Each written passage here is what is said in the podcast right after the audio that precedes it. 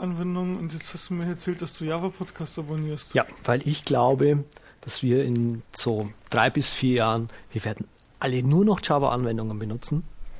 Und ich glaube, weißt du, ich habe ich glaube, ich habe mal drüber nachgedacht, so ein bisschen so, vielleicht ist es ja wirklich so, dass jetzt in Zukunft, also in drei, vier Jahren, wer braucht überhaupt das ganze angepasste Zeug überhaupt noch? Ha? Das braucht kein Mensch. Anpassen auf eine, auf die eigene, auf eine gewisse Maschine macht man nicht mehr. Dafür glaube ich eben, dass eben jetzt, jetzt endlich das Java so richtig, richtig, richtig kommt.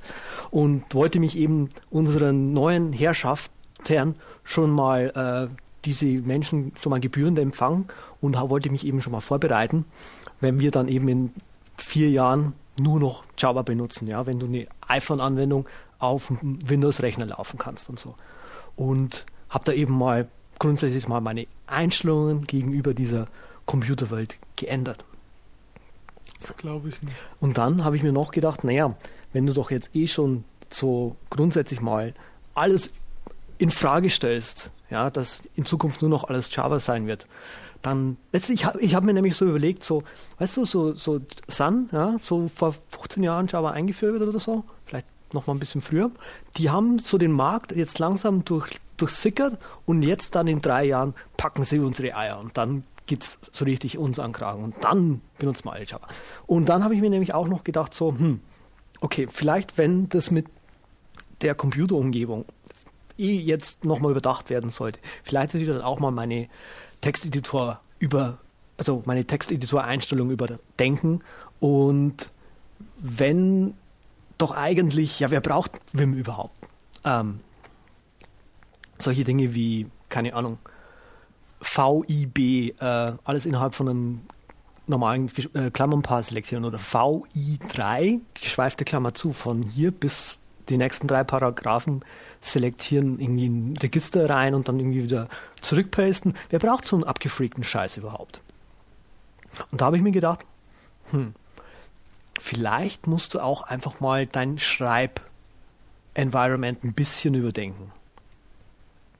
Ja, und JEdit benutzen. Und da ist mir gekommen, vielleicht sollte ich mir mal auch eins dieser Distraction-Free Writing Environments anschauen. Und ich habe mich tatsächlich jetzt auf einen Editor geeinigt, mit dem ich sehr, sehr, sehr, sehr glücklich bin. Ähm, das Distraction-Free Environment, für das ich mich entschieden habe, das beste Eclipse. Mit Markdown-Plugin. Mit Markdown-Plugin.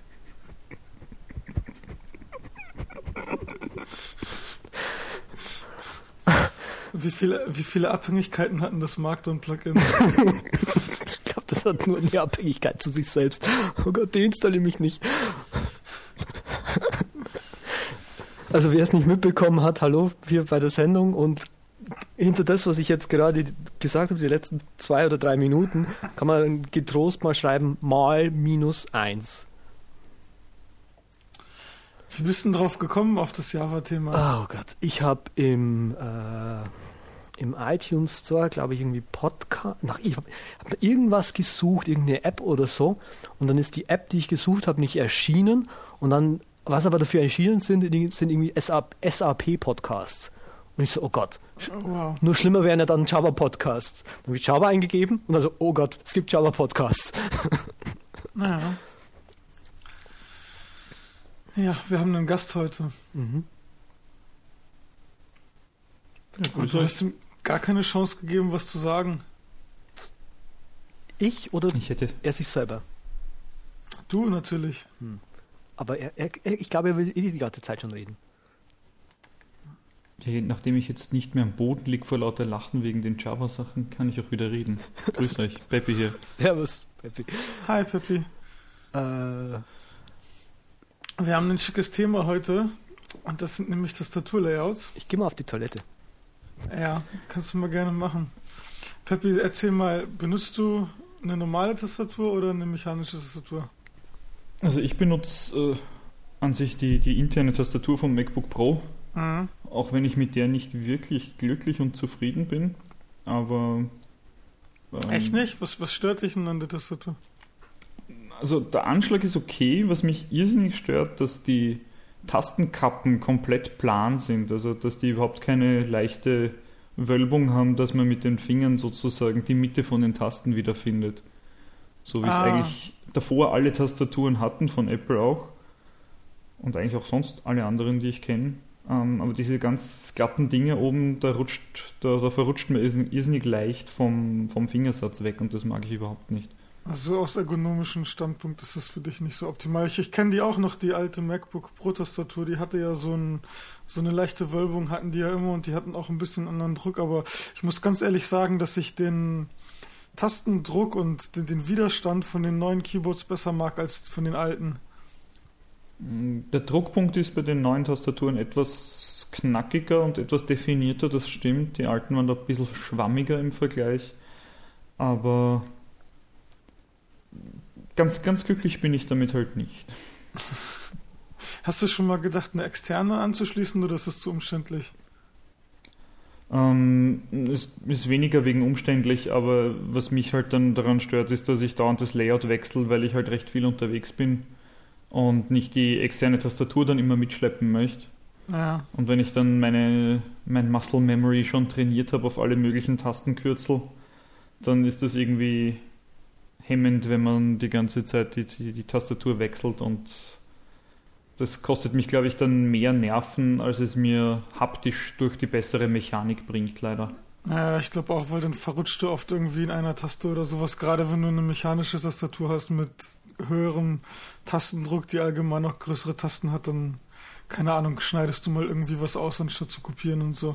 Aber wir wollten ja über Tastaturlayouts reden. Benutzt du irgendein besonderes, spezielles Layout oder benutzt du ganz normal QWERTY? Äh, ich verwende noch viel schlimmer Querz, also sprich eine deutsche Tastatur mit Umlauten ah. und so weiter. Ah, okay. Äh, ich konnte mich bisher eigentlich noch nicht wirklich dazu durchringen, auf ein, auf ein englisches Keyboard zu gehen. Ähm, bei meinem nächsten MacBook Pro steht das wohl an, dass ich das mal ausprobiere, wie, ich, wie gut ich mir damit tue.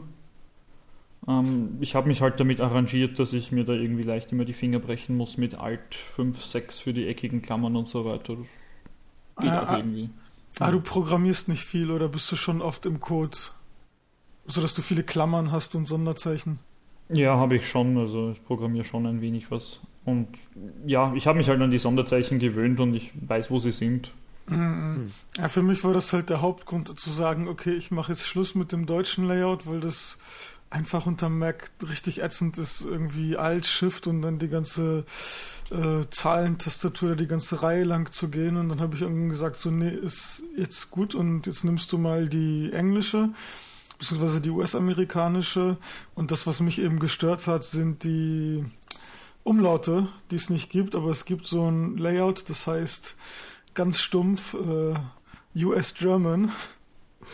Okay. Und äh, da hast du dann einfach auf äh, die ganzen Umlaute E, Ö, Ü, S, Z äh, direkten Zugriff über die Alt-Taste, sprich, dass dann Alt-A Ä ist und so weiter. Und das ist eigentlich ziemlich gut, weil ich doch noch Support auf Deutsch machen muss und du schreibst ja auch noch deutsche Texte, klar, und dann ist das immer zu umständlich. Ich glaube, Alt-U muss man ja dann drücken genau. und dann erst mhm. die entsprechende Taste und das ist wirklich nicht so nicht so toll. Da also das funktioniert auch unter Laien. Und da wollte ich gerade eigentlich einhaken. Du weißt, also du weißt schon, dass du Alt dann U für Umlaut und dann halt einfach A, O, U für den Dings drücken kannst. Und für dich habe ich mir eh, habe ich eh gerade was. Du weißt, du kennst meine Replacements? Ja. Hast du es mal ausprobiert? Nee. okay. Also, du weißt doch, was es macht, oder? Ja, aber das musst du trotzdem jetzt nochmal erzählen. Also gut, ich habe mir, ich habe nämlich genau das gleiche Problem wie du. Äh, ich habe die englische Tastatur, benutze ich auch und das Problem war eben für mich, dass ich die Umlaute immer so umständlich eintippen musste, beziehungsweise überhaupt eintippen musste. Ich hatte eine ganze lange Phase, wo ich überhaupt keine Umlaute geschrieben habe, äh, sondern immer nur, was weiß ich, Krücke, K-R-U-E-K-E, -E, halt einfach. Und ich habe mir dann einfach mal gedacht, hm, ist vielleicht nicht so cool für Blog-Einträge schreiben und so oder für E-Mails und so weiter an Deutsch, an andere Deutsche, die nicht solche Nerds sind wie ich. Und habe mir ein Ruby-Script, also ich habe mir ein, Dictionary geholt, ein deutsches, wo relativ viele Worte schon drin sind und habe quasi im Prinzip eine CSV gemacht. Äh, die erste Spalte enthält quasi die ganzen äh, was ich jetzt Krücke, äh, großes K, R, U, E, K, E, dann eben das Komma und die zweite Spalte wäre dann quasi die, in der quasi der, der Umlaut drin ist. Und das Skript lässt du einfach über deinen Text drüber laufen und es ersetzt hier quasi alle nicht mit Umlauten, um, nicht mit Umlauten versehenen Worte mit Umlauten.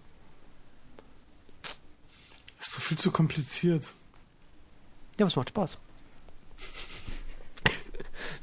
Macht es dann bei, bei, bei Krücke, wenn du das mit äh, UEK schreibst, auch noch das C mit rein, oder? Äh, ich hätte jetzt Krüge halt geschrieben. Das ist doch logisch. nee, Standard, also natürlich kannst du es auch missbrauchen, indem du halt schreibst, dass ich, äh, im Prinzip ist es sowas wie, wie Text für Arme. Du kannst auch hinschreiben, DDF, du darfst freundlich sein und dann ersetzt halt immer DDF durch du, du darfst freundlich sein. Mhm. Ja, ich finde das mit diesem US-German schon am besten, glaube ich. Einfach nur, das sind ja eigentlich nur vier Tasten. Du hast ja nur E, Ü, Ü und SZ. Und dann einfach Alt und die Tasten drücken und das, das ist für mich einfach praktischer. Hm. Weil du musst ja dann jedes Mal, wenn du was schreibst, das Skript drüber laufen lassen, oder? Wenn ich will. Wenn du willst, ja. Naja, auf jeden Fall gibt es bis auf diese US-German-Geschichte, die ganz gut für Programmierer ist, die auch auf Deutsch Support schreiben müssen, auch noch andere Tastaturlayouts, die sind ein bisschen exotischer. Ich glaube, der bekannteste alternative Vertreter ist die Dvorak-Tastaturbelegung, die im Prinzip die am meisten benutzten Tasten aber natürlich dann in der englischen Sprache auf die mittlere Tastenreihe legt, sodass du die Finger nicht mehr viel hoch und runter bewegen muss. Das ist die erste Eigenschaft, die sie quasi von den QWERTY oder QWERTZ unterscheidet. Und die zweite Sache ist, dass äh, besonderer Wert darauf gelegt wird, dass eben in der englischen Sprache die Finger abwechselnd beansprucht werden, wobei davon ausgegangen wird, dass die meisten Menschen Rechtshänder sind und somit auch mehr Tasten eben auf der rechten Seite liegen, die du öfters benutzt. Ich weiß nicht, hat jemand von euch schon eine Dvorak-Tastatur mal zum Spaß ausprobiert, so für 10, 15 Minuten? Nope. Also ich habe es schon ausprobiert und auch versucht, ein paar Wochen lang mit so einem Typing-Tutor-Programm äh, mir das anzugewöhnen. Ähm, es, es, war schon festzustellen, okay, man bewegt die Hände deutlich weniger dabei und ich bin halt dann doch leider nicht so weit gekommen, dass ich flüssig damit hätte schreiben können. Also vielleicht sollte ich es wieder mal probieren. Mhm. Ähm, das ist, glaube ich, das einzige alternative Tastatur-Layout, das ich mir vorstellen kann, mit dem ich dann auch wirklich produktiv sein kann. Ja, das ist auch, glaube ich, das einzige Tastaturlayout, was seit Jahren auf allen möglichen Systemen von Haus aus unterstützt wird. Hm. Weil die anderen ja spricht mehr man, oder weniger experimentell sind. Nur ganz nebenbei, spricht man das nicht eigentlich Dvorak aus oder so? Ich glaube ja. Dvorak, also auf der englischen Wikipedia-Seite zumindest, ist ganz normal das R wie R. Was sagst du, Peppy? Äh, soweit ich weiß, wird es Dvorak gesprochen, aber Am Amerikaner und Sonder, alles was nicht ASCII ist, also akzentuierte Zeichen ist ja sowieso. Ah, weil man den so schreibt, mit, mit, okay. Mhm. Ja. Ah, okay, den schreibt man anders, ja. Ich spreche Dvorak und das sprechen wahrscheinlich auch die meisten. Mhm. auch wenn es falsch ist. Nee, auf jeden Fall finde ich das schon interessant, aber das ist eben das Problem. Ich schreibe so schnell auf dem ganz normalen QWERTY-Y-Layout, dass ich halt mit Dvorak einfach, keine Ahnung, 17, 18, vielleicht 20 äh, Wörter pro Minute erreiche und damit halt echt absolut, absolut einfach ablose. Und das ist schwer, einfach sich umzugewöhnen, sich das neue Layout einzulernen. Was gibt Und ich finde, es lohnt sich halt irgendwie nicht, weil, weil du kannst halt natürlich auch argumentieren, okay, ähm, keine Ahnung, wir sind jetzt alle irgendwie um die 30, werden wahrscheinlich noch 20, 30 Jahre lang auf Tastaturen tippen. Das sind ja ein, zwei Monate, die man dann heftig rein investieren muss in ein neues Layout. Nichts im Vergleich zu den Jahrzehnten, aber ich weiß nicht. Ich weiß nicht. Ich bin von diesem ganzen alternativen Tastaturlayout-Kram irgendwie nicht so begeistert, weil sich halt mir der, der Aufwand mir, für mich ist der Aufwand, den ich da reinstecken müsste, zu groß. vor allem das Problem, das du wirklich hast, ja, das steht ja hier auch in unserem, in unserem äh, Fast-Wiki. Ähm, was machst du mal, wenn du an, an normale Leute Rechner kommst? Und das hat ja auch Peppi. Peppi muss wahrscheinlich öfter als wir beide irgendwie an andere Leute Rechner ran. Äh, ja, sehr zu meinem Leidwesen muss ich auch auf anderen Tastaturen tippen. Ähm, da leide ich schon. Oh, oh Gott, oh Gott, Salz in meine Wunden. Französische Tastaturen sind, glaube ich, nur noch durch Belgisch-Französisch an Perversion zu schlagen. äh, ich, ich, leide schon drunter, ich habe meine eigene Tastatur schon ein bisschen customized, also vom, vom normalen deutschen Layout ein bisschen weg. Äh, und äh, das finde ich schon lästig genug, dann auf einer, sage ich mal, Standard-Tastatur tippen zu müssen, die halt einfach meine Sonderbelegungen nicht kennt. Was hast du denn da customized? Also Shortcuts oder auch irgendwie Tasten umgemappt? Nein, wirklich Tasten umgemappt. Also es ist nicht allzu viel, aber für mich ist es halt recht essentiell. Äh, ich habe mir auf meine rechte Alt-Taste auf meinem internen MacBook Pro äh, habe ich eine Enter-Taste gelegt, also eine, so wie am Ziffernblock, die, die Eingabetaste, mhm. die eine echte Enter-Taste ist, im Gegensatz zur Return. Mhm. Ähm, und äh, ich habe mir die Zifferntasten von 1 bis 9, da mappe ich mir Shift, Control, Alt, Command auf Function. Das heißt, dass ich nicht alle vier Modifier gleichzeitig drücken muss, sondern nur noch Function. Und in Wirklichkeit habe ich mit Function 1, 2, 3 dann eben Shift, Control, Alt, Command 1, 2, 3. Ah, cool. Und das verwende ich zum Spaces umschalten. Ach, das ist ein ganz netter Trick. Was ich ja. immer mache, ist die Caps Lock Taste sofort weg und das ist bei mir die Control Taste. Ich brauche die Caps Lock Taste nie und ich brauche Control die ganze Zeit irgendwie und dann habe ich echt eine schöne dicke Taste im linken Bereich, womit ich alles Mögliche machen kann. Hm. Also die stört mich im, eigentlich im Normalfall sehr wenig. Und jetzt mit Lion noch mehr, weil da haben sie am Timing von der Taste noch ein bisschen was angepasst. Das heißt, du musst die deutlich länger als einen normalen Tastendruck gedrückt halten, damit sie wirklich auf Caps Lock anspringt dann. Mhm, mhm. Ich weiß es nicht, weil ich ja eh das, das Keyboard habe ohne, mhm, okay. ohne Tastaturbeschriftung und da ist das relativ normal. Okay, ja, okay. Ja, aber was auf jeden Fall auch interessant ist jetzt, äh, abgesehen vom Dvorak, ist äh, Colemac, da bin ich gestern per Zufall drauf gestoßen. Das ist eben so ein Zwischending, also was den Unterschied macht zwischen Colmac und den ganzen anderen Tastaturbelegungen, ist, dass ziemlich viele Tasten von der ganz normalen QWERTY-Tastatur so bleiben. Zum Beispiel die ganze untere Reihe, das ist ZXCVB und so weiter. Das bleibt halt alles. Oben das QW bleibt, die ganzen Sonderzeichen und so weiter, die bleiben auch. Das heißt, der Lernaufwand ist relativ gering im Vergleich zu anderen Tastaturen. Und äh, da wird halt eben auch ähnlich wie Dvorak Wert darauf gelegt, dass man ziemlich viel auf der mittleren Reihe erreichen kann, sodass du deine Hände nicht mehr bewegen musst. Und die passen sich eben nicht nur amerikanischen Sprachen an, sondern die versuchen eben auch noch europäische Sprachen einigermaßen mit zu berücksichtigen und sind tatsächlich in, in einigen Fällen sogar äh, effizienter, was halt eben die, die Fingerbewegungen angeht, als, äh, als die Dvorak-Tastatur. Und was das interessant gemacht hat, seit Lion gibt es die Colmac-Tastatur auch standardmäßig mit dabei. Finde ich ganz, ganz interessant. Also, und das, äh, der große Unterschied eben zwischen Colmac und Dvorak ist, während Dvorak ganz viel Wert darauf legt, beide Hände ungefähr gleichmäßig auszunutzen, sodass die Finger abwechselnd tippen. Es ist halt bei der Colmac-Tastatur so, dass du in Salven tippst. Das heißt, du hast wirklich ganz oft einfach äh, mit einer Hand, wenn du jetzt irgendwie alle vier Finger auf der Tastatur hast, benutzt du oft alle vier Finger auf einmal und schießt die quasi einmal raus und dann wechselst du wieder auf die andere. So, das ist echt ein, ein ziemlich großer Unterschied, wenn du, wenn du das mal probiert hast, so für eine Stunde oder sowas. Das ist halt ein interessanter Ansatz. Hm. Was gibt's denn noch für Tastatur-Layouts? Zwei. Oh, es gibt noch zwei.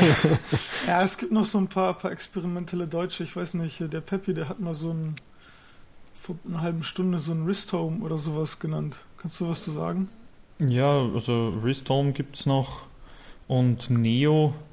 Das sind an sich äh, Layouts, die in, in äh, Deutschland entstanden sind. Und ich glaube halt, dass die auch eher experimentell sind.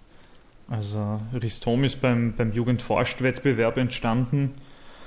Ähm, ich weiß nicht, wer das wirklich einsetzt. Es ist prinzipiell von der Idee her ganz gut und, und hat versucht halt auch wieder ähm, die, die Handbewegungen zu optimieren im, im Vergleich zur Querz- oder QWERTY-Tastatur, die ja einfach nur historischer Unsinn ist, den wir nie wieder loswerden wahrscheinlich. Ähm, und berücksichtigt halt von vornherein Eigenheiten der deutschen Sprache, in dem Fall so wie Dvorak an sich für, für die englische Sprache konzipiert wurde. Mhm. Ja, das wird zum Beispiel für mich nichts mehr, weil ich programmiere und beim Programmieren hast du natürlich englische Funktionsnamen. Ja. Und dann denke ich, wäre ich ineffizienter mit so einer speziell deutschen Tastaturbelegung. Ja, sie haben auch Sonderzeichen jetzt nicht sonderlich hervorgehoben. Also das ist eher was für Textschreiber, wenn denn für Programmierer. Mhm. Mhm. Ah, die haben da einen Gebrauchsmusterschutz drauf, was ziemlich interessant ist. Also wenn ich eine Tastaturbelegung mir ausdenken würde, dann würde ich die so oder so frei machen, weil die Chance, dass sich irgendetwas durchsetzt, ist so oder so so gering, dass man da, glaube ich, auch keinen äh, Schutz drauf machen muss. Mhm. Ja, also das finde ich jetzt, das finde ich bergwürdig bei der Tastatur. Ja, ich wüsste auch jetzt nicht, ob es irgendwo Tastaturhersteller gibt, die äh, Riston-Layouts quasi vorgedruckt anbieten. Mhm, mhm. Ich glaube eher nicht. Und die Neo, die ist auch so eine deutsche.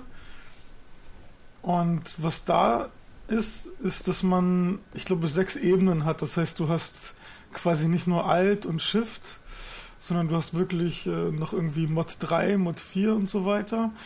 Und hast dann quasi auf allen Tasten verschiedene Zeichen liegen, je nachdem auf welcher Ebene du bist. Das hört sich irgendwie für mich so ziemlich nach Emacs an. so fünf Modifier-Tasten drücken und dann hat man irgendwas. Also die Hauptebene sind halt so ganz normale Zeichen, die meistens eben in der deutschen Sprache benutzt werden in den meisten Wörtern. Ähm, irgendwie Ebene 3, da hat man dann ganze Klammern und äh, keine Ahnung, eben Quadrat und äh, kubisch und so weiter. Ebene 4 ist ein Navigationsblock, wo man dann halt einen kompletten Ziffernblock hat, so wie auf den alten MacBook-Tastaturen, wenn man die Numlock-Taste gedrückt hat. Und zusätzlich dazu hat man halt eben nochmal im linken Bereich äh, Pfeiltaste nach oben, nach links, nach rechts und so weiter, weil du keine, du hast halt rechts diesen gesamten Ziffernblock nicht und auch nicht die, die Pfeiltasten und Home und End, sondern das machst du auch über einen Modifier. Dann hast du auf Ebene 5 irgendwie das komplette griechische Alphabet. Und auf Ebene 6 hast du dann nochmal mathematische Zeichen wie Omega und Lambda und so weiter, mhm. was vielleicht ganz interessant ist für Leute, die, die viel in LaTeX schreiben oder ähm, ja, allgemein viel mit Formeln zu tun haben. Also eher so was im akademischen Bereich, vermute ich mal. Ich würde es auch als, als, von der Nutzbarkeit her eher im akademischen Bereich sehen. also. also. das Interessante ist halt, die ganzen Tastaturen sind äh, bis auf Dvorak, was halt auch schon ewig alt ist, vor fünf, vor sechs Jahren entstanden. Ich glaube, Neo 2004, Ristorm auch ungefähr in dem gleichen Zeitraum. Ähm, ja, ist halt schon so, dass jetzt irgendwie ein paar Alternativen entstehen, aber Durchsetzungskraft, ich weiß nicht. Ist halt interessant, das zu beobachten, einfach, weil die ja schon von der Idee her sind die effizienter, effektiver. Das Problem ist halt eben nur, jeder lernt Kuverti und die Tastaturen, die du kriegst, sind meistens Kuverti oder wenn es mal irgendwie gut läuft, dann kriegst du vielleicht auch eine Dvorak-Tastatur, aber das war es eigentlich auch schon. Mhm. Ja, das ist, der Markt ist, glaube ich, zu klein, dass sich irgendwelche Leute oder Hersteller da viel antun, sowas zu liefern. Ja. Und die einzige Chance, dass sich sowas dann wirklich großflächig durchsetzen könnte, wäre, wenn Schulen äh, irgendwie andere alternative Layouts unterrichten würden. Genau, ja, genau. QWERTY ist ja im Prinzip nur eine historische Altlast heutzutage noch ja. ähm, die irgendwie seit 1960 völlig obsolet ist an sich. Ja. Ja, das war ja nur bei den Schreibmaschinen, damit die, die Walze oder damit die Dinger sich nicht verhaken, wenn du die Tasten gedrückt hast. Genau. Aber 1960 ja. kam IBM mit der Kugelkopfschreibmaschine und da waren keine Typen mehr, die sich verhaken konnten, die einen zum langsam Tippen gezwungen hätten. Aber da hat dann auch keiner mehr dran gedacht, das noch zu korrigieren quasi. Ja. ja, waren schon zu viele Leute dran gewöhnt, die Tastatur zu benutzen. Ja, was das Problem ist, also ich habe jetzt ein, ein DAS-Keyboard ohne die Beschriftung. Ich habe auch mal Dvorak probiert und was weiß ich, irgendwie eine Stunde lang so ein, so ein Typing-Tutor laufen lassen. Habe mich dann auch relativ gut an die mittlere Reihe gewöhnt, aber was dann eben das Problem war, als ich dann wieder arbeiten musste, war total irgendwie mein, mein Muscle Memory versaut. Ich wollte halt irgendwas drücken und dann habe ich die Tasten alle verwechselt. Und das ist halt ein Problem, wenn du dich nicht ernsthaft da reinhängst und anfängst, das neue Tastaturlayout dauerhaft zu benutzen, dann hast du eigentlich auch keine Chancen umzusteigen. Mhm. Und das Problem eben ist, wenn du es dauerhaft benutzen willst, dann bist du erstmal wahrscheinlich von irgendwie 80 oder 100 Wörtern pro Minute erstmal schön runter auf 20 Wörter und das ist natürlich absolut ätzend. Ja. Ähm, was benutzt ihr denn zum, zum äh, Ummappen von irgendwelchen Keys? Müssen wir das unseren Zuschauern jetzt erklären, warum sie das haben wollen, oder wissen die das? Naja, einerseits ist es halt, wenn du eben ein alternatives Tastaturlayout benutzt, hast du eben zum Beispiel bei Vim nicht HJKL, was ziemlich nett ist.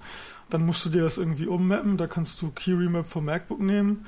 Und das gleiche gilt dann eben auch für, für diese Standard-Shortcuts wie Ausschneiden, Einfügen und Kopieren. Die liegen ja auch alle schön im linken unteren Bereich und die hast du bei den ganzen alternativen Tastaturlayouts auch nicht. Mhm. Aber das ist halt auch nicht, also die Tools zum Ummappen sind auch nicht nur gut für alternative Layouts, sondern du kannst sie auch mit einem QWERTY-Layout nehmen, um eben wie wie Peppi schon gesagt hat, irgendwelche Sondertasten umzumappen, damit das besser für dich funktioniert. Für Emacs Also ich benutze Beispiel, jetzt davon, oder? ja, nee, also ich benutze jetzt kein, das Tool nicht. Ich map halt eben nur die Caps Lock Taste um. Und was ich noch unten machen muss, ist die Option mit der Kommandotaste umzumappen, weil das bei Windows ja umgedreht ist. Aber das kannst du alles mit macOS Bordmitteln machen. Hm. Ich wollte bloß diesen, diesen Punkt jetzt noch mit reinnehmen, damit wir irgendwie hier das schön abrunden können. Ja. Okay. Hast du jetzt in der Zwischenzeit irgendwelche Augenübungen gemacht, während wir ah, über ja, die Tastatur natürlich. geredet haben? Ja? Links. So einfach schön zwinkern, links re zwinkern, rechts zwinkern, nee, mit beiden Augen die, zwinkern. Die Idee ist vollkommen abgefahren. Drüber gestoßen bin ich, weil ich mich jetzt, ähm, weil ich mich mit äh, inzwischen öfter damit beschäftige, wie man äh, Pausen machen kann. Also nicht ständig nur durcharbeiten, sondern tatsächlich auch mal eine Pause machen kann. Und ein Ding, das mir tatsächlich hilft, ist irgendwie ähm, ebenso unter der Arbeit immer mal einfach eine Pause zu machen. Oft denke ich aber nicht dran, dass ich mal eine Pause machen sollte und bin da über DJL oder DJL, wie, wie, nennen wie spricht man denn das aus? Äh, die Firma äh, Simon, wie, ist, wie heißt denn der Mensch? Kannst du Dejal, spricht man das nicht Dejal aus? Dejal? Französisch? Keine Weiß Ahnung. ich nicht. Äh, Dejal, dann halt, okay der Mensch, ja, Simon, ich habe den Namen vergessen, der hat eben ein Tool, was eben diese, was eben Timeout heißt, ja. Und er verlinkt auf seiner Timeout-Seite, dass man hier irgendwie der vierte Absatz von unten Rebuild Your Vision und ich so, hä? Draufgeklickt und dann kommt so eine Unterseite mit so Leuten, sieht ein bisschen spammig aus. So, ähm, verbessere deine Sicht also, also wie, die, die, ja, wie gut du halt einfach siehst mit, mit Augenübungen. Und dann habe ich mir so mal gedacht, ähm, ist das jetzt irgendwie so eine Sekte oder so? Oder was ist da dahinter? Und das scheint tatsächlich zu, zu funktionieren. Äh, ist aus Indien, also die besten scheinen da tatsächlich die irgendwelche Yoga äh, zu sein, wodurch du quasi deine ähm, Muskeln, die du im Auge hast, trainierst wodurch du quasi deine Sehensfähigkeit wiederherstellen kannst. Mhm. Ja, es klingt komisch, aber weißt du, wenn es mir irgendwie, wenn es irgendwie schon hunderte, hunderte Jahre lang in Indien praktiziert wird, dann, dann glaube ich das auch. Äh, genau, kann man eben, wer, wer vielleicht mal das ausprobieren möchte, ich probiere das jetzt mal gerade irgendwie eine Woche aus und dann schauen wir mal weiter. Also es ist übrigens äh, DJ. Okay. Und Simon heißt eins seiner Programme, aber er selber heißt David. Ah, David, richtig. Und er kommt aus Neuseeland und ist nach Portland, Oregon gezogen 2001 und hat dann dort seine Firma gegründet 2002 und sein Logo soll ein bisschen aussehen wie eine Kiwi. Vogel mit einer Welle, was ich jetzt absolut gar nicht erkennen kann. Aber jetzt wisst ihr alles über DJ. Mhm. Dijal. Dijal, hört sich doch viel geiler an, oder? Dijal. Muss, muss ich ihm gleich mal eine E-Mail schreiben. Ja. Hallo Dijal. genau. Mit Audioaufnahme, ja, auf jeden Fall. Ja, was ich aber im Internet tatsächlich entdeckt habe, ich weiß nicht, ob ihr das gesehen habt, ich lese einen Blog, der ist Practically Efficient. Ähm, der hat irgendwie neulich was geschrieben, so, hier, schaut euch mal an, den jungen Herrn, der zeigt euch a slick Markdown Blogging Workflow. Äh, wir verlinken das Video, ist ein Video, wie, wie heißt denn dieses eine, die eine App, die dir immer nur ein Wort gleichzeitig anzeigt? Dijal. Dvorak. Also, ähm, eben Emacs. Ja, Wenn du das mal offen hast, zeigt es nur ein Wort gleichzeitig an. Nee, war, Warte mal, war das nicht Emacs? Der konnte doch nur mit einem Wort gleichzeitig umgehen, oder? also, Grandview heißt das, glaube ich. Ah, Grandview, genau. Also, Text-Edit auf jeden Fall, wenn du das offen hast, dann Grandview. Ähm, du siehst immer nur ein Wort gleichzeitig, das du tippst. Das ist eines dieser sogenannten Distraction-Free Writing Environments. Mit dem geht quasi dieses äh, Ding los. Er drückt irgendeinen blöden Shortcut, wodurch er dann eben in diesen Grandview kommt. Und dann tippt er da ein und scheint ihm scheinbar Spaß zu machen, da drin zu schreiben, ich könnte es nicht, ich könnte da keinen Zusammenhang mehr erkennen zwischen dem, was ich gerade geschrieben habe und zu, zu dem, was ich jetzt noch schreiben werde. Äh, auf jeden Fall Practically Efficient äh, verlinkt auf ihn mit, mit den Worten so, ja, und er benutzt ein Shell-Script und dann noch ein Apple-Script, dann noch ein Automated-Workflow, um damit quasi zu bloggen. Wo ich mir so denke, Alter, wie kompliziert kann man es eigentlich noch machen?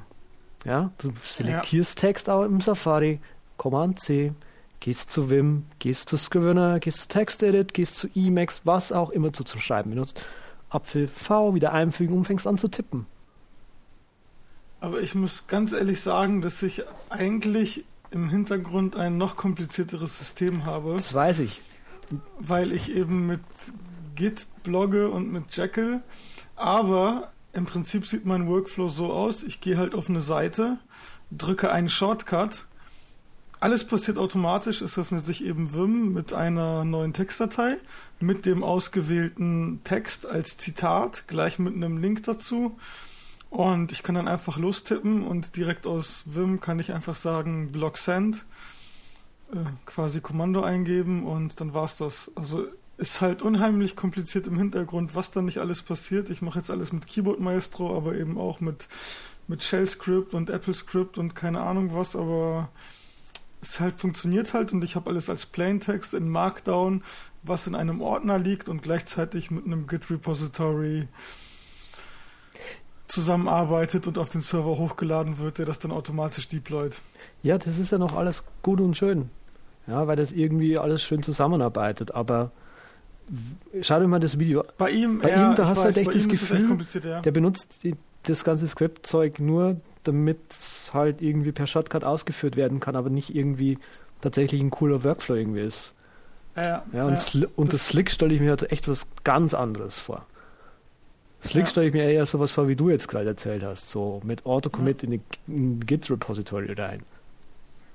Ja. ja, es muss halt immer so sein. Also wenn du bloggst, dann hast du halt einmal die nicht geekige Variante, wo du dir einen Bookmarklet oben reinpackst und dann bist du halt auf irgendeiner Seite, drückst das Bookmarklet und dann wird das für dich automatisch gemacht mit WordPress oder Tumblr mhm. oder sowas. Und wenn du deinen eigenen Workflow implementieren willst, dann darfst du halt eben aber auch nicht mehr Aufwand reinstecken, um mit so einem Artikel zu bloggen, weil das sonst gar keinen Sinn macht. Und mhm. im Prinzip ist es dann halt, läuft es darauf hinaus, dass du maximal einen Shortcut haben darfst. Ja. Finde ich jetzt persönlich. Ja. Also wenn das ein guter Workflow sein soll, weil alles andere, das ist irgendwie Bullshit. Naja, es kommt drauf an, was du schreibst. Ja, also ich, ich, ich muss halt viel auch mit anderen Leuten zusammenschreiben oder ich muss auch einfach dann einen Artikel schreiben, der dann einfach mal, was weiß ich, äh, äh, länger wird, ja, wo ich mir ein paar Tage dafür Zeit nehmen muss, bis der mal fertig wird oder ein paar Wochen meinetwegen auch. Und dann kannst du irgendwie so, ha, hier, husch, Textdatei auf, reinhacken, Textdatei wieder zu und glücklich sein, äh, nicht mehr so viel anfangen. Weil da muss ich halt irgendwie über das, was ich da schreibe, nachdenken, mir so, mir so ein bisschen recherchieren. So, ist das, was du da schreibst, jetzt wirklich, hat das Relevanz oder ist es Bullshit, was du da schreibst? Ja, aber du hast halt eine Textdatei, die liegt einfach in einem Ordner, die kannst du da doch liegen lassen, ohne das jetzt abzuschicken, sondern quasi ja. als Vorlage einfach drin liegen lassen. Ja, so mache ich es ja dann meistens auch. Ich okay. habe halt alles, ich, ich schreibe dann, also schreiben, schreiben im Sinne von Text runterschreiben, tatsächlich am, am liebsten in Scrivener, weil mir das am meisten einleuchtet. Das hat einfach, für Schreiberling hat es extrem viele schöne kleine Funktionen, die dir so dermaßen beim Schreiben das, das, das, das Arbeiten erleichtern. Mhm. Also zum Beispiel mein Liebling, wenn mich einer fragt, was mein Lieblingskommando ist, in, in äh, Scrivener ist das Command K. Command K macht folgendes: Du schreibst, schreibst, schreibst. Also du erstmal hast du eine völlig flexible Ordnerstruktur. Das heißt, du kannst quasi einen, du kannst quasi Dokumente innerhalb von einem Ordner haben. Du kannst aber auch einen Ordner in ein Dokument umwandeln. Du kannst aber auch einfach ein Dokument wie ein Ordner behandeln. Also du kannst innerhalb von einem, von einem Dokument wieder Dokumente haben. Und jedes Unterdokument wird aber dann quasi, wenn es am Schluss rauskommt, einfach sozusagen als äh, Unterüberschrift vom nächsten behandelt sozusagen. Also du hast quasi 2, 2.1, 2.2, 2.3, 2.31, 2.32 und so weiter. Und jedes Mal, wenn du nach unten gehst quasi. Und wenn du wieder nach oben gehst, gehst du halt weiter 2.4 und so. Genau. Und wenn du halt schreibst, auf jeden Fall, dann hast du oftmals so den, den, das Gefühl, so schreib, schreib, schreib, schreib, return, return, schreib, schreib, schreib, schreib, return, return, ja, wieder neuer Absatz und dann denkst du irgendwann mal so, irgendwie der Paragraph hier jetzt gerade, das passt gedanklich einfach null dazu, was ich eigentlich in dem Dokument, was ich quasi oben drüber äh, definiert habe, dazu. Dann gehst du quasi am Anfang von dem, ähm, von dem ähm, Paragraphen, von dem Absatz, ja, von dem Paragraphen, genau, von dem Paragraphen, drückst Command K und die wird ein neues Dokument erstellt mit dem ganzen Text, der quasi ab Cursor-Position nach unten steht und du kannst gleich einen neuen äh, Titel eingeben für das, was du da eigentlich geschrieben hast. Das brauche ich so oft. Ich mir denke, das ist doch gerade alles, das passt doch hier zu dem Thema überhaupt nicht mehr dazu. Wo, wozu passt es denn dann? Äh, keine Ahnung, dann machst du halt mal ein neues Dokument rein pff, pff, und dann ist es weg. Dann kannst du jetzt gleich wieder zurückgehen ins alte Dokument. Das ist so toll. Hm. Was ich heute rausgefunden habe, ist, dass MacWim einen Fullscreen-Modus hat. Das wusste ich gar nicht. Oh nein. Nein, ich probiere es jetzt nicht aus. Lass mich raten, der ganze Bildschirm ist schwarz und, und du siehst irgendwo einen weißen Klotz. Ja, in der Mitte. Cool. Also ich habe, ich weiß nicht, ob der weiß ist, weil ich habe bei mir einen fast schwarzen Hintergrund. Mhm. Aber es ist schon ganz okay. Ja, mein, meine ist total schwarz. Deswegen frage ich aus. Ich habe ich hab halt so ein fast schwarz auf weiß. Nein, umgekehrt. Weiß auf schwarz. Äh, mhm. Schema. Ich habe grün auf schwarz Schema. Nein. Ja. ja. Ich habe ganz tolle Farben. Also nicht schwarz, es ist so ein, so ein fast schwarz. Und nee, was ich mir heute eingerichtet habe, ist äh, Be mit Git. Beppi, welches, Vim welche, als Vimdiff. Beppi, welches, das, äh, welche Farben hast du? Bist du auch so ein, so ein Matrix-Mensch? Äh, ich ich halte es bei Terminals und so ganz klassisch grün auf schwarz. Ja, genau. Das ist mein also, Mann. Das ist mein Mann. ich merke das schon. Es gibt einfach nichts anderes. Bernstein ließ sich mir gerade noch einreden. Hm. Ja. Kennt ihr diese eine App, diese, die, die, die, äh, die auch so Terminals simuliert, aber tatsächlich noch so. Ja. Wie findet ihr die? Katode ist das, das ist richtig ja. geil. Das ist auch, das ist also, das ist das interessanteste Shareware-Konzept, was ich jemals gesehen habe. Es ist halt nämlich so, wenn du die App nicht lizenziert hast, startest du die und mit der Zeit wird halt das Bild immer schlechter. Ah, ja, genau. Bis es halt irgendwann total flackert und ziemlich schlecht wird, aber das ist halt in sich so ein Simulator von einem alten Kathoden Röhrenmonitor und das war ja damals auch nicht anders. Es ist echt total genial. Ja. Es ist erstaunlich nahe am Original. Ja. Also wenn man so einem alten Kathodenmonitor gearbeitet hat, äh, wo halt so die Scanlines wirklich sichtbar sind und das Flackern und so weiter und die Spiegelungen in der Röhre macht er ja auch. Und so, also es ist wirklich ein tolles Erlebnis. Ja. Mhm. Es hat, glaube ich, auch nur ein paar, äh, paar Spalten mal ein paar Ze Zeilen, oder? Du kannst da, glaube ich, gar nicht einstellen, dass du zum Beispiel jetzt irgendwie 100 äh, Spalten und was weiß ich, 200 Zeich äh, Zeilen haben willst, sondern das ist dann, glaube ich, auch beschränkt auf die alte Auflösung von 25 oder so. Also ganz, ganz merkwürdig, oder? Also ich glaube, es macht so die, die klassischen 80 mal 25. Ich glaube, 132 Zeichen Modus hat es gar nicht mehr. Also Ja. ich glaube, 80 mal 25, so ganz klassisch. Ich muss das jetzt Das auch gleich mal starten. Da. Ja. Secret Geometry heißt die Firma Mhm. übrigens. Ja, ich habe schon verlinkt. Deswegen. Ah. Ist ein, coole Apps, ein cooles App gewesen. Ah, man kann sogar die Shell festlegen. Das heißt, du kannst auch die Z-Shell anstatt die Bash nehmen. Also es ist im Prinzip schon ein vollwertiger Terminal-Emulator. Mhm. Ich Ja, doch, da gibt's, äh, die haben, die haben zehn Themes ungefähr. Das ist schon interessant. 286er Theme. Und dann gibt's da halt noch irgendwelche anderen Sachen. Was gibt's denn da noch? VT. Ich weiß nicht, was VT ist. Ach, VT, klar. Die nennen das nur ganz komisch, VITI.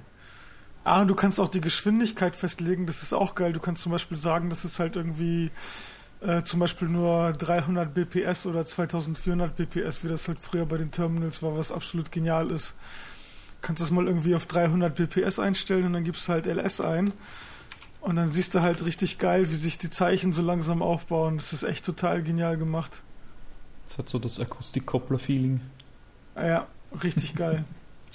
Auf jeden Fall runterladen. Mhm. Ja, einfach mal ausprobieren. Ich hätte noch kurz eine Frage zu, zu MacVim. Mhm. Und zwar bei, bei GVim kann man ja zwischen, also innerhalb von Vim mit den Buffern arbeiten und mit, mit Y und P yanken und pasten. Und mit plus Y und plus P kannst du auf das X11 Pasteboard quasi vom, vom, vom Window Manager zurückgreifen und damit integrieren. Mhm. Und ich habe gehofft, dass das bei MacVim geht, dass ich eben mit plus Y und plus P in das normale System Clipboard rein und raus kann. Äh, bei mir funktioniert das nicht. Habt ihr das schon mal probiert? Weil das wäre sehr Mm. angenehm. Nee, ich glaube, bei mir funktioniert das auch Also, nicht. ja, nee, ist genauso. Also, wenn du im Vim was yankst oder pastest oder so, der hat quasi sein eigenes Pasteboard, was so ein bisschen zusammenarbeitet mit den OS 10 Pasteboard, aber du kannst nicht rein. Okay, das heißt, ich müsste mit, mit PB Copy und PB Paste irgendwie das Ganze rein und raus pipen. Ah, aber warte mal, ich habe gerade hier. aber dran, also drauf aufpassen, PB Copy mag UTF-8 nicht. Manchmal. Oder? So war das doch. Du, Okay.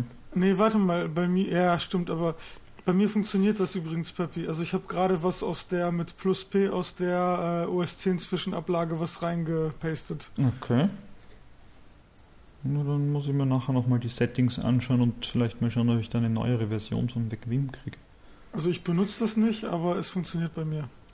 Okay, dann weiß ich, ich muss da noch etwas nachwassern. Ich habe Version 7.3. Äh, ja, habe ich auch äh, MacVim Snapshot 55 und 7319. Ich habe Snapshot 53. Okay, dann liegt es an mir. Äh, Snapshot 61. Oh Mann, du bist ja echt hier der Vorreiter. Ich glaube, ich muss mal meinen MacVim updaten. Ja, ja. Aber Peppi, du bist so kurz gekommen irgendwie in den letzten, letzten Minuten. Du wolltest noch irgendwas erzählen, was du machst, oder? Äh, was ich mache, ja, naja, ich, ich, ich mache Coco Heads äh, in, in Österreich. Du machst die? So, du machst die. Also ich habe mal irgendwann angefangen, mir gedacht, so irgendwie eigentlich sollten ja halt da so Mac und, und iOS-Entwickler da mal sich ein bisschen zusammensetzen, da gibt es doch bestimmt Interesse.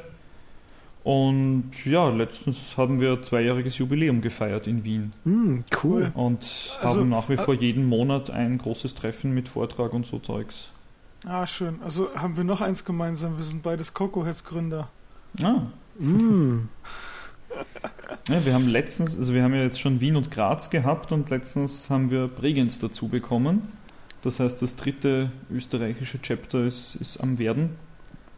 Ist noch recht Ah. klein, aber auch da gibt es genug Interesse Cool. in der Gegend. Also Ah, schön. Also ihr habt auch immer regelmäßig Vorträge jeden Monat. Hm. Ja. Definitiv. Also wie, wie viele seid ihr ungefähr?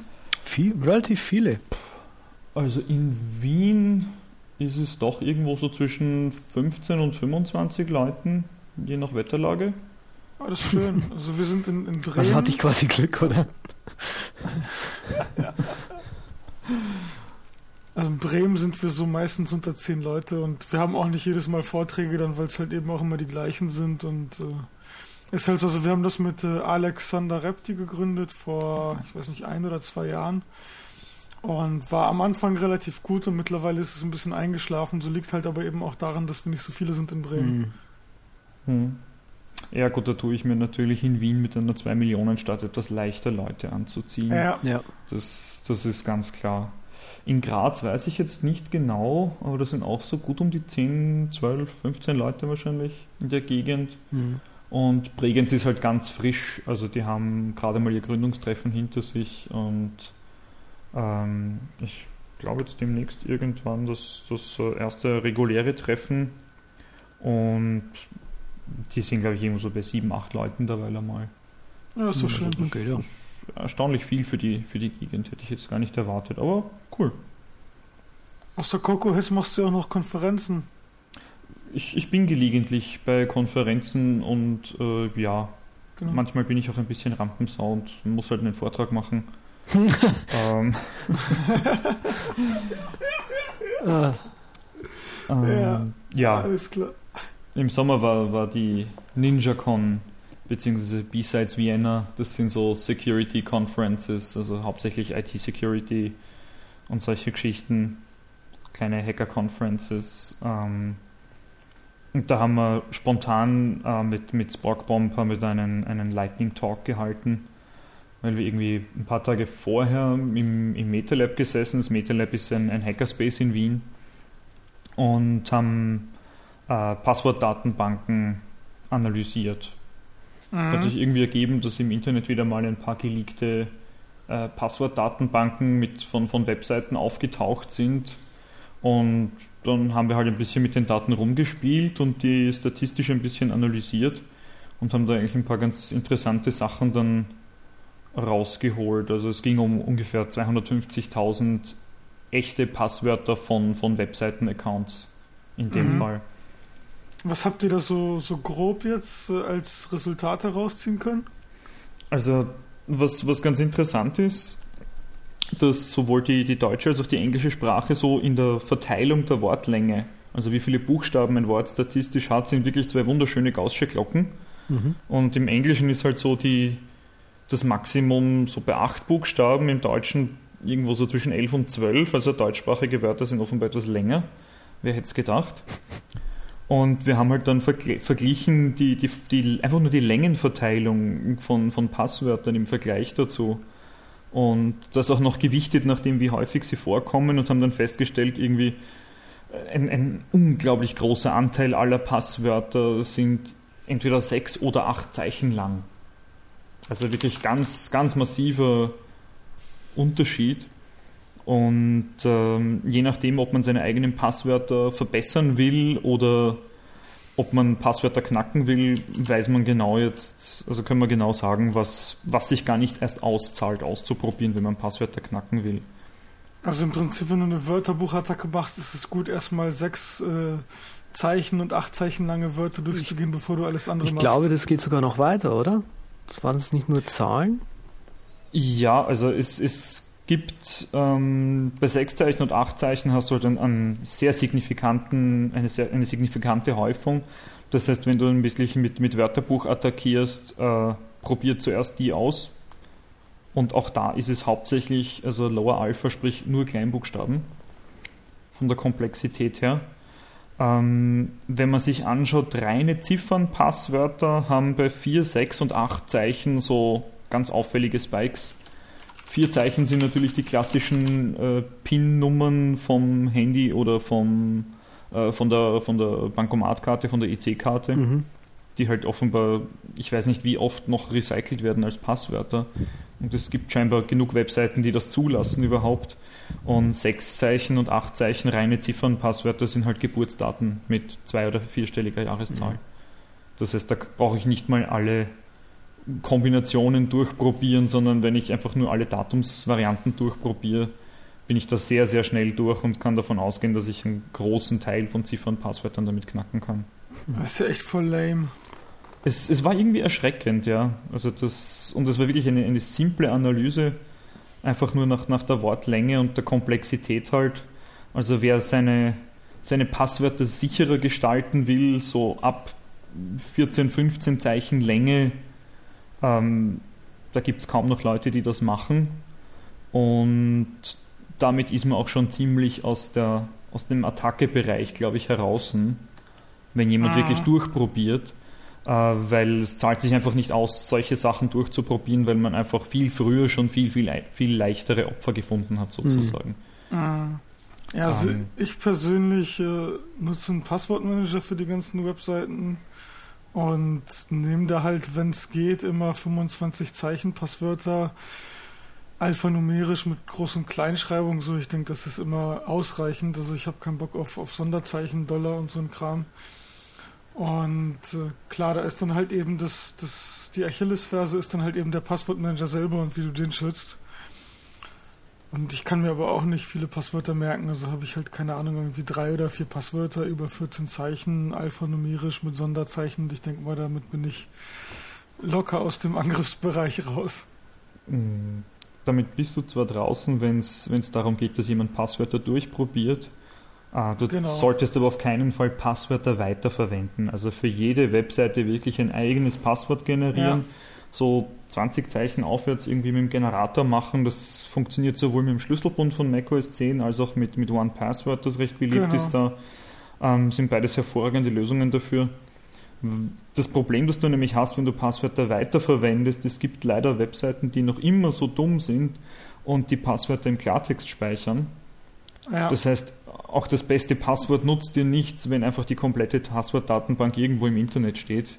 Mit deinem 25 Zeichen super tollen Passwort im Klartext und deinem Benutzernamen, mit dem ich dich dann auf sämtlichen Social Networks und anderen Webseiten wiederfinde, wo du das gleiche Passwort weiterverwendest, hilft dir das ja. nichts. Also hm. gute Passwörter sind eine Sache, die man eben mit, mit Schlüsselbund und OnePassword sehr, sehr gut in den Griff bekommt.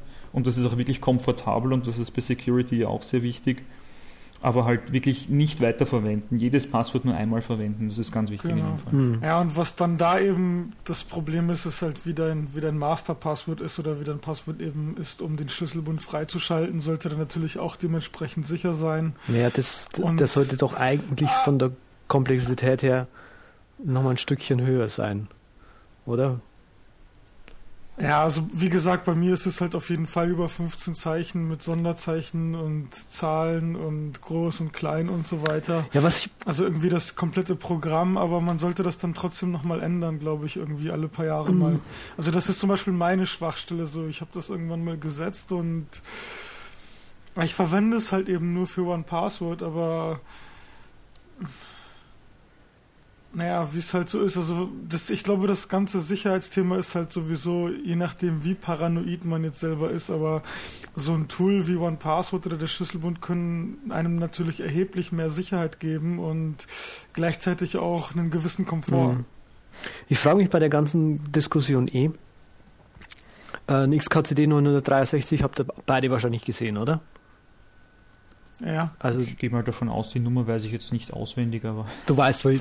Was? Was? Also, warte mal, also das ist das letzte Mal, dass wir dich hier in die Sendung eingeladen haben. hm. Das hat er gesagt, nicht ich. Ich wollte doch nur, dass die Zuhörer auch wissen, welche, was, was in dem Comic drin ist. Ja, naja, so. es, geht, es geht halt um die, geht halt um Passwort Strength und, und mit dass du im Prinzip ein, äh, ein weitaus komplexeres Passwort generieren kannst, im Prinzip das für Computer vor allem schlechter zu erraten ist, indem du dir einfach nur vier normale, äh, völlig unzusammenhängende Worte als Passwort überlegst. Ja. Und die zum Beispiel mit einem Bindestrich oder mit einem Slash oder mit irgendeinem anderen Zeichen zusammen verbindest. Ja, eben. Ja, und da gibt es halt irgendwie, es gibt einen Blog, der heißt One Thing Well, wer den, den, wer den nicht kennt, der ist eigentlich ziemlich cool. Ist ab und zu mal ein bisschen Linux-Zeug dabei, kann man total gut drüber hinwegsehen. Der hat eine, äh, einen Post gemacht, der heißt irgendwie Four Word Passwords oder so. Und da hat einer eben das Slash User Shares, Slash User Share, Share, ach Gott, User Share Dict Words, äh, ist ein Dictionary, wer es nicht kennt, drin. Und er hat eben bei Command Line Foo gibt es eben noch so einen Einzeiler, der quasi einfach nur aus diesem Dikt vier zufällige Wörter rauszieht und dann quasi rausschreibt einfach. Und OS 10 kann man das nicht so leicht lösen. Da gibt es aber auch einen Perl-Einzeiler äh, dafür. Und bei mir im Blog hat sogar noch einer einen Einzeiler in Ruby geschrieben. Ein Einzeiler in ja, Ruby? also auch für OS 10. Ich habe geschrieben bei mir im Blog so, ja, ich habe jetzt nichts gefunden, was ähnlich wäre wie dieses Schaff-Kommando, was es unter Linux scheinbar gibt. Es gibt unter OS 10 das Jot, oder wie es heißt, oder was Tosh, keine Ahnung, Jot glaube ich hieß es, was ähnliches macht, aber mit dem kannst du halt nicht so cool mit dem äh, User Share Dict Words interagieren. Hm. Ja. Mhm. Cool. Ja, ist auf jeden Fall oft besser, einfach sich vier Wörter auszudenken oder welchen Tricks natürlich auch noch gibt. Ähm, man sagt sich einfach einen Satz. Ich habe heute Morgen Frühstücksflocken gegessen. Punkt. Und dann kannst du einfach immer den ersten Buchstaben des jeweiligen Wortes nehmen und hast dann quasi eben einen kompletten Satz, den du dir merken kannst. Das ist halt auch, also es gibt da unheimlich viele Tricks, aber das finde ich jetzt unheimlich praktisch. Ich habe auch ein ganz tolles neues Passwort. Minecraft Adventure Update bald. oh Gott. 1.8. Und dadurch hast du natürlich Zahlen, Groß- und Kleinbuchstaben und Interpunktion. Das ist gut, oder? Genau, und damit wären wir auch wieder bei Java. richtig. Uh, Minecraft 1.8 soll am 8. September erscheinen. Das ganz große Adventure-Update. Damals war das, wo das 1.7 erschienen ist, wurde quasi noch gefragt, die User, ob sie lieber das Minecraft, also das, das Adventure-Update nach hinten schieben wollen in, uh, in Favor, wollte ich jetzt gerade sagen, und lieber dafür Pistons haben wollten. Und haben natürlich die ganzen uh, Spielerinnen und Spieler gesagt, wir wollen Pistons! Und ja, seitdem haben sie quasi bei Mojang am Adventure Update geschraubt. Äh, was man so sieht von den ähm, von den Videos und so, es ist richtig cool irgendwie. Also, es gibt jetzt eine S-Animation, also wenn du dein, dein Bacon in der Hand hältst, dann musst du tatsächlich diesen Bacon aufessen. Und das dauert auch ein bisschen. Du hast jetzt neben deinem neben deinem Herzchen hast du auch so einen Experience-Balken und den musst du quasi voll machen. Also wenn du quasi einen, was ich, einen Zombie umbringst und so, dann kommen irgendwelche grünen Bobbel auf dich zu, äh, irgendwelche bunten Bobbel auf dich zu und die erhöhen quasi dieses Mieter und dann, keine Ahnung, was du dann damit machen kannst, das habe ich noch nicht, nicht so rausgefunden. Ähm, genau, wenn du quasi eine Map startest, kannst du die in, entweder, glaube ich, in Survival, nee, Quatsch, in Adventure oder in Creative starten. In Creative hast du ja unendlich Blocks und alle auch und kannst fliegen und kannst auch nicht sterben. Du kannst also total geil bauen. Und im Adventure-Modus hast du dann in Zombies ganz normal. Äh, du musst essen tatsächlich. Äh, ach ja, genau, das ist nochmal so ein Balken. Der rechte Balken ist äh, so ein Food-Balken. Du musst quasi essen, damit du immer, ja, nicht, damit du nicht hungrig bist und so. Äh, und es wird, nee, ich weiß jetzt nicht, ob die in 1.8 schon drin sein wird. Es gibt eine neue, eine neue Mob, die nennt sich Enderman. Haben wir darüber schon mal hier gesprochen? Nee. nee. Aber weißt du was? Weißt du, worüber ich gerade lachen muss? Weißt du nee. das? Java. über Nyanket. Über was? Ja, über dieses, über diese Katze. Heißt sie nicht Young Cat? Oh Mann. oh. Der Bogen war jetzt ganz schön lang. Hast du Ja, mit dem Regenbogen. Ja. Ne und mit dem, mit dem Icon, wo du draufklickst, mach mir den Sound aus und dann geht das immer mehr ab. Mhm. Ja, das fand ich ziemlich lustig. Mein, mein, äh, meine, Freundin, meine Freundin und ich ab und zu mal, wenn wir irgendwie einfach nur, einfach, einfach nur, wenn wir nur mal abspacken wollen, so, putzen wir jetzt die Wohnung? Nee komm, lass uns ein bisschen rumspacken. Yeah! und dann ziehen wir uns das Ding rein. Und so nach 10 Sekunden ist das dann auch wieder vorbei und wir putzen die Wohnung. Ja, ja. Auf jeden Fall. Ich, ich verlinke noch ein Bild in die, in die Shownotes, äh, was ein ziemlich witziges Bild ist. So. Ja, cool. Von der Katze.